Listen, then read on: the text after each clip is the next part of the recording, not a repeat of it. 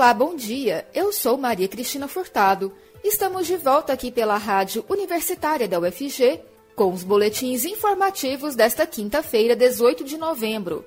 O ouvinte da Rádio Universitária acompanha durante todo o dia informações sobre a Universidade Federal de Goiás, Goiânia, Goiás, Brasil e o mundo. Ouça a Rádio Universitária pelos 870 AM, pelo site radio.fg.br e pelo aplicativo MinUFG.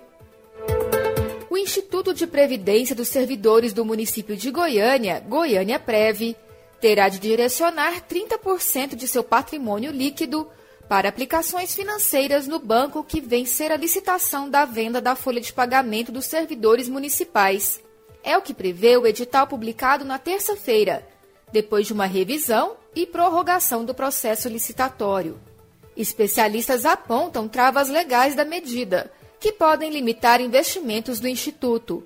Segundo o fiscal do contrato, Henrique Andrade, a Prefeitura de Goiânia considera como patrimônio líquido do Instituto cerca de 838 milhões de reais, que o Goiânia Prev possui hoje em investimentos em instituições financeiras.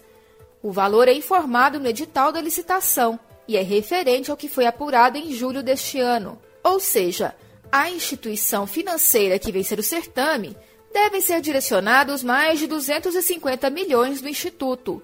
O recurso será aplicado em produtos financeiros da instituição vencedora. O lance mínimo, conforme o edital de venda da Folha, é de 165 milhões de reais. O primeiro edital da licitação previa apenas que a empresa vencedora faria a gestão das aplicações financeiras do Goiânia Prev. Segundo o presidente da Comissão Especial de Licitação que está conduzindo o processo, Cleiton da Silva Menezes, a decisão por especificar um percentual veio depois que empresas interessadas apresentaram dificuldade para precificar essa gestão.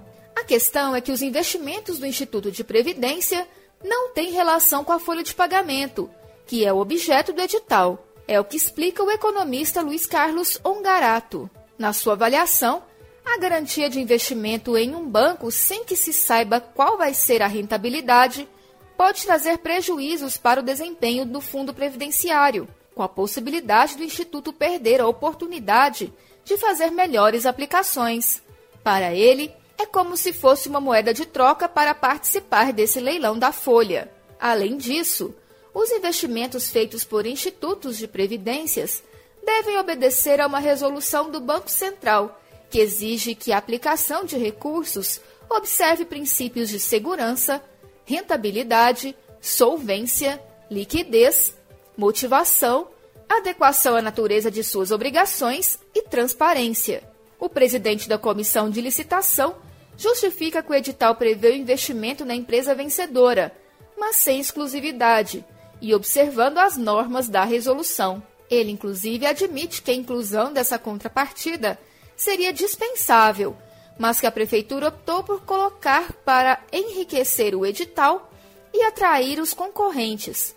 Clayton defende que o objeto do edital envolve ativos e por isso não haveria impedimento para incluir essa contrapartida.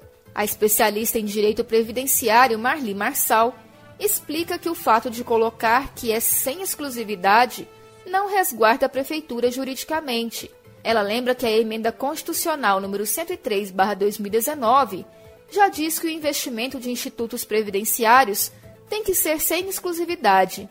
Segundo a especialista, o banco que vencer a licitação pode argumentar no futuro que tem direito aos 30% de investimentos, mesmo que não tenha melhor rentabilidade, porque os outros 70% ficaram livres.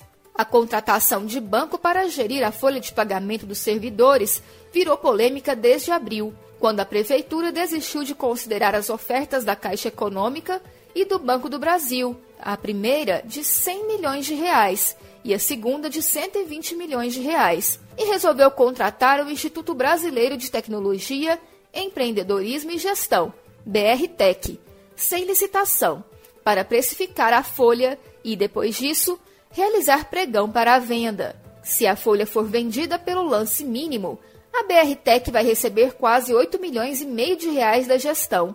Isso porque a empresa vai receber 13% do valor arrecadado, acima de 100 milhões de reais pela prefeitura. A empresa tem sede em Belo Horizonte e experiência neste tipo de serviço apenas em cidades pequenas do Pará e do Maranhão. A prefeitura ainda não detalhou qual foi exatamente o serviço prestado pela empresa. A prefeitura espera conseguir, na iniciativa privada, um valor maior do que o que foi ofertado pelos bancos públicos pela venda da folha. Inicialmente, o secretário de Finanças, Geraldo Lourenço, havia informado a intenção de vender por 250 milhões de reais, mas o lance mínimo acabou ficando em menos de 200 milhões.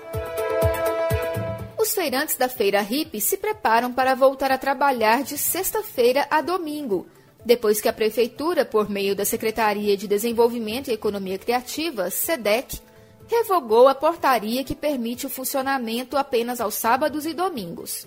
Mas os empresários da região da 44 prevêem que a medida poderá provocar um verdadeiro caos no polo confeccionista neste fim de ano, com uma intensa disputa por espaço entre os feirantes, camelôs e lojistas, devido à falta de fiscalização do município.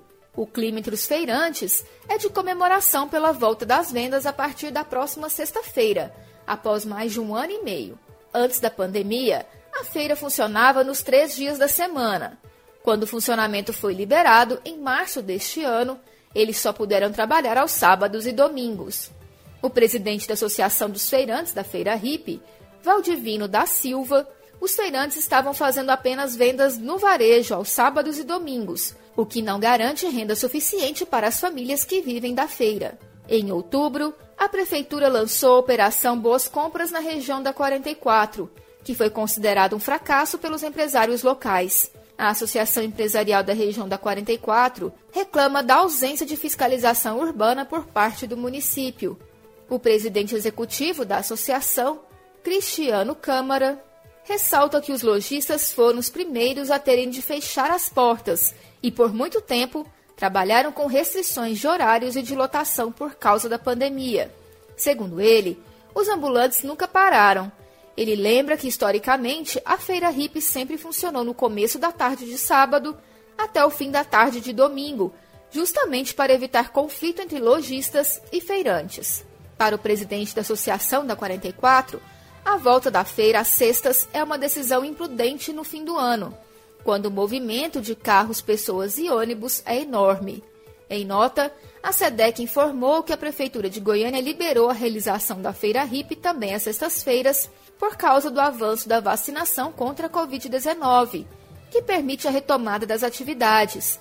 Segundo a secretaria, a decisão foi tomada após um longo diálogo entre secretarias e feirantes, observando os dados sanitários da saúde municipal.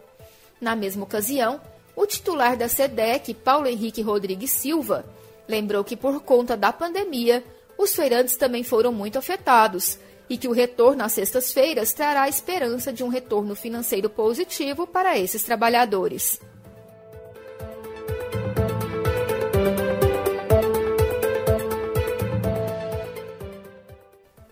Em reunião com a presença de todos os dirigentes estaduais do PL, Valdemar da Costa Neto articulou uma carta branca do partido para poder negociar com Jair Bolsonaro, sem partido, sua filiação à legenda. Na prática, o encontro respalda o dirigente a rever acordos que estavam sendo feitos com partidos nos estados e reabre o caminho para a entrada do chefe do executivo. Segundo relatos, o mandatário já teria sido avisado sobre a decisão do partido. Bolsonaro chegou a anunciar que estava 99% fechado com o PL, mas depois a sua filiação, que ocorreria no próximo dia 22, foi adiada por divergências em palanques estaduais, em especial em São Paulo.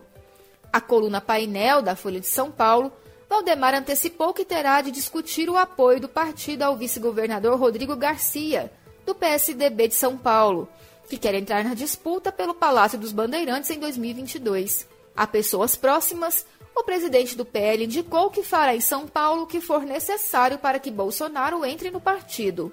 O apoio da sigla Garcia, próximo do governador João Dória, que é do PSDB de São Paulo, é um dos principais entraves para a entrada do mandatário na sigla, conforme o próprio afirmou em Dubai. Acontece hoje, das 7 às 9 da noite, a oficina Proa Nutrição, com o tema agrotóxicos, impactos na saúde humana e no meio ambiente.